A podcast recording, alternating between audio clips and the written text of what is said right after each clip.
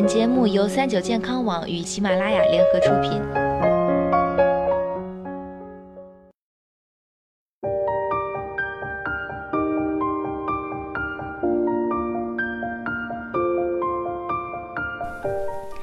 Hello，大家好，欢迎收听今天的健康养生小讲堂，我是主播探探。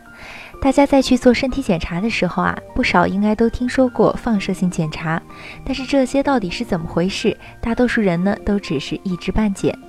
一般我们常见的放射性检查有 X 线、CT、超声、磁共振成像，其中超声是利用声波的反射原理，磁共振成像检查是利用核磁共振原理成像，都不会对身体造成伤害。因此，B 超就大量运用在母婴检查中啦。而 X 线、CT 由于电离效应会产生一定的辐射，超过一定的剂量呢，会对人体造成伤害。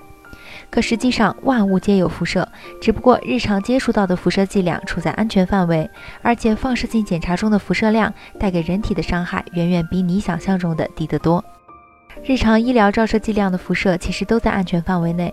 从数据上看，一个准妈妈连着拍七万多次胸部 X 光，才有可能造成流产。在进行放射诊断检查时，X 射线与物质原子相互作用时，发生一次相互作用就损失大部分能量或全部能量。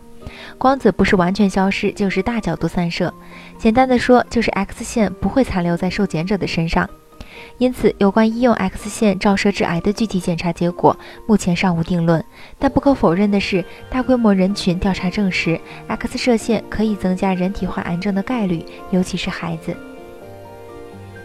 虽然不能说放射性检查对人体的危害为零，不过也希望大家切记不可因小失大，对放射性检查产生抵触心理。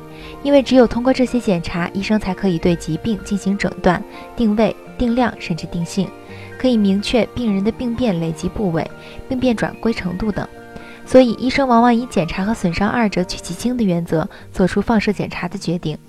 既然放射性检查无法避开，我们可以积极避免无意义的暴露。医生在为患者进行放射性检查时，也会遵循以下原则。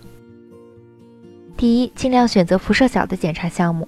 随着影像检查设备的更新换代，低辐射剂量技术的应用，患者所受的辐射也就越来越小。因此，能用低剂量技术的就不用高剂量技术，能用 X 线解决的就不用 CT。每年必用的体检尽量不做常规 CT，而做低剂量 CT 筛查。第二，避免多次重复检查。如果有需要，可以将最近的检查结果交给医生参考。第三，做放射性检查时规范操作，对非检查部位、重要部位采取严格的防护措施。